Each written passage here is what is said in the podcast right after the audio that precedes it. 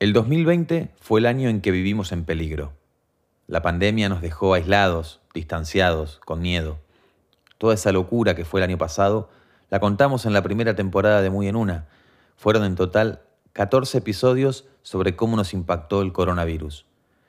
Pero en gran parte del territorio argentino, este clima apocalíptico sumó otros dos ingredientes, la sequía y el fuego. Desde la Patagonia hasta Jujuy ardieron bosques, campos y humedales. Los incendios arrasaron más de un millón de hectáreas en todo el país.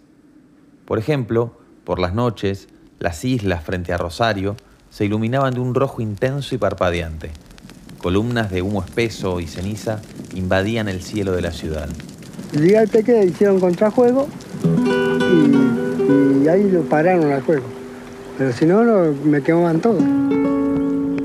En agosto de 2020, Rosario se convirtió en la ciudad con el aire más contaminado del mundo. En esos meses, el periodista y realizador audiovisual Ramiro Ortega recorrió el delta del Paraná. Conoció a algunos de sus pobladores, entrevistó a especialistas, marchó en defensa de los humedales y apagó incendios con las brigadas de voluntarios. En los próximos tres episodios de Muy en Una va a compartir ese recorrido con nosotros para conocer a los protagonistas, saber qué está pasando y entender por qué es necesario un cambio urgente. Mi nombre es Tomás Pérez Bisón y les doy la bienvenida a una nueva temporada de Muy en Una.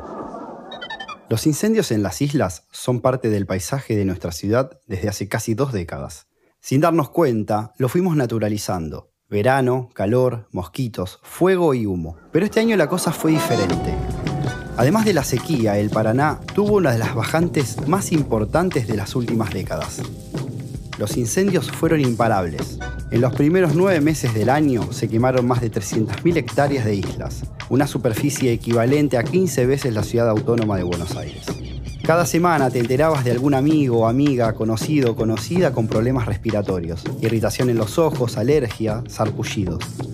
Mis dos perras que nunca habían tenido problemas de salud, por ejemplo, empezaron a tener vómitos, tos y conjuntivitis.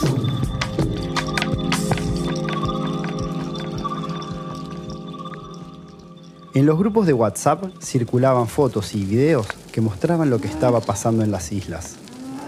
Llamas de dos metros de altura, pastizales ennegrecidos devorados por el fuego, vacas y carpinchos calcinados, animales intentando escapar de los incendios. Nos quedó claro que el fuego y el humo no eran un problema que nos afectaba individualmente.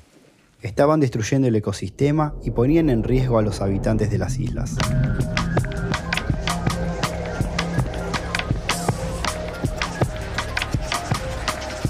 Los primeros reclamos surgieron en las redes sociales. Nadie puede moverse de su residencia. Claro, estaba comenzando la cuarentena obligatoria y no podíamos salir. El 11 de julio, después de cinco meses de quemas ininterrumpidas, salimos a la calle. No éramos muchos, pero el impacto fue grande. Entre 100 y 150 personas cortamos el puente Rosario Victoria, que cruza el Paraná y une las provincias de Santa Fe y Entre Ríos. Y bueno, hicimos un corte total del puente eh, y al final decidimos que, que era oportuno hacer una asamblea para, para que no se diluyan todos los esfuerzos que se habían hecho. Este es Rodolfo Martínez, integrante de la Cátedra del Agua de la Universidad Nacional de Rosario. En la asamblea, en el medio del puente, discutieron los pasos a seguir y decidieron crear la Multisectorial Humedales, un espacio que agrupa organizaciones ecologistas, activistas, científicos, estudiantes y artistas y a todo aquel que acompañe la causa. Que juntos podíamos potenciarnos y así empezamos a conformarnos en comisiones de trabajo de diferentes tareas y asumiendo distintos compromisos. Algunos integrantes de la multisectorial vivían en las islas o tenían contactos con los pobladores. Todas las semanas recibían información de lo que pasaba en las islas. Un sábado de agosto en los grupos de WhatsApp circularon mensajes de alerta. El fuego amenazaba con quemar los ranchos en Paso de Estilería, frente a la ciudad de Granadero Baigorria. Esa noche, los pobladores de la zona lograron controlar las llamas. Al día siguiente partió una caravana de voluntarios desde Rosario. Fui en kayak con un machete y con una pala de, de acero que tenía acá en casa. Y fuimos derecho a Paso de Estilería, que es donde estaba el rancho. Algunos llegaron en lancha, otros cruzaron el puente Rosario Victoria, estacionaron a la vera de la ruta y caminaron dos o tres kilómetros entre los pajonales hasta llegar al lugar. Ese día habremos cruzado 60 personas.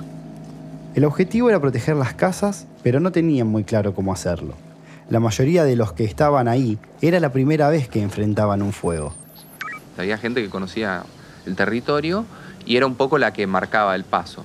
Y al mismo tiempo se fue acercando gente, una persona había trabajado en fauna, otros ex bomberos, eh, con lo cual fuimos armando equipo. Y ya de por sí costaba.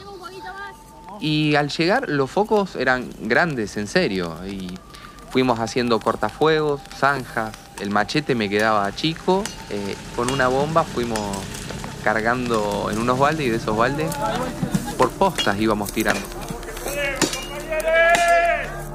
Tardaron tres días en combatir el fuego. A todo, a, todo ritmo, sin, sin parar. Recibieron donaciones de agua potable, baldes, palas y nafta para las lanchas que llevaban y traían a los voluntarios. Después de esa primera intervención improvisada, comenzaron a organizarse. Avancemos un poquito más. Consultando, porque un compañero sabía de, mangueras, eh, otro sabía de motobombas, eh, otro estaba con movilidad. Y bueno, y así fuimos armando las brigadas. A los pocos días, la brigada de voluntarios partió nuevamente hacia Paso Destilería.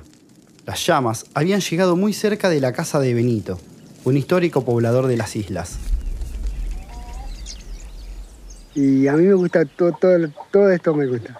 Me gusta porque es muy lindo, tranquilo, es una paz de, de Dios acá. Este es Benito, tiene 81 años y hace 17 que vive en las Islas Entrerrianas frente a Rosario. Nació en Puerto Gaboto, a orillas del río Coronda, y a los pocos años la familia se mudó a Diamante, del lado entrerriano del Paraná. El papá, la mamá y los cinco hermanos.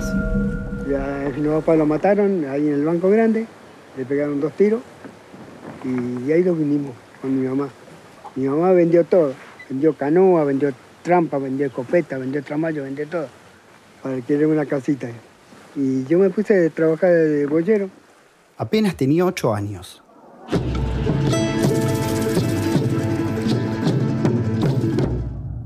A lo largo de su vida, Benito tuvo diferentes trabajos. Cuidó animales, juntó papas, tomate, lechuga y espinaca en las quintas de Puerto Gaboto. Fue empleado del frigorífico Swift en Rosario. En la provincia de Córdoba trabajó en el campo y en una fábrica de moldes. Yo decía, yo cuando me jubile, me voy a la isla, porque la isla e-, era mi vida y iba a morir en la isla. Y eso hizo. Cuando lo jubilaron en la fábrica de moldes, cargó sus cosas en un camión y volvió a vivir junto al Paraná. Vivió un tiempo en la casa de una sobrina en la isla y después se instaló donde vive ahora. Lo único que tenía era la radio. La música me gusta mucho y tenía la radio. Era el compañero mío. Acá vivo feliz, tranquila. Vivo feliz y la gozo porque es un, acá es una paz, una paz. Usted eh, de noche y de día eh, es lo mismo.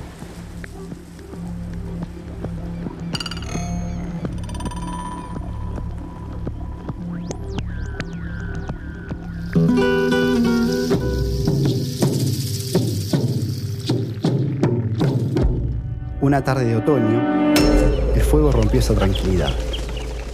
Acá estuve atrás 6-7 metros de, la casa. 6-7 metros. Todos que estaban acá me dieron la mano. Si no, se me quemaba todo. Los pescadores todos vinieron acá a, ayudarme a mí. Todo lo que, podía venir a ayudar, ayudaba. Hay personas que yo no las conocía, pero vinieron a ayudarme para, el juego. Hicieron contrajuego y ahí lo pararon al juego. Pero si no, me quemaban todo. Ya pasó más de un año desde que comenzaron los primeros incendios en el delta de Paraná.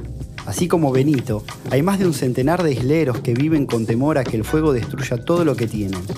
Cada vez que los pescadores, voluntarios o aviones hidrantes apagan un foco, aparecen dos o tres más allá. Los incendios son intencionales, hay quienes dicen que son los ganaderos de la zona, que buscan limpiar el terreno para la cría de animales. Otros creen que son empresarios que buscan desmalezar para plantar soja o hacer desarrollos inmobiliarios. Pero así como Benito, los pescadores y los grupos de voluntarios y voluntarias, hay miles y miles de personas dispuestas a resistir. La gente no se va a ir, no lo van a correr así nomás. no lo van a correr. Vamos a estar de pie a la letra acá, eh, eh, defendiendo la, la, la, la isla firme, es de cuenta que la isla son nuestras. Soy Ramiro Ortega y este fue el primero de una serie de tres episodios sobre los incendios en el delta del Paraná. La producción y la narración las hice yo. El guion es de Sebastián Ortega.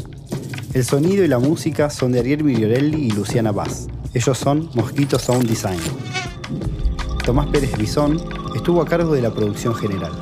Muy en Una es una producción original de Amphibia Podcast.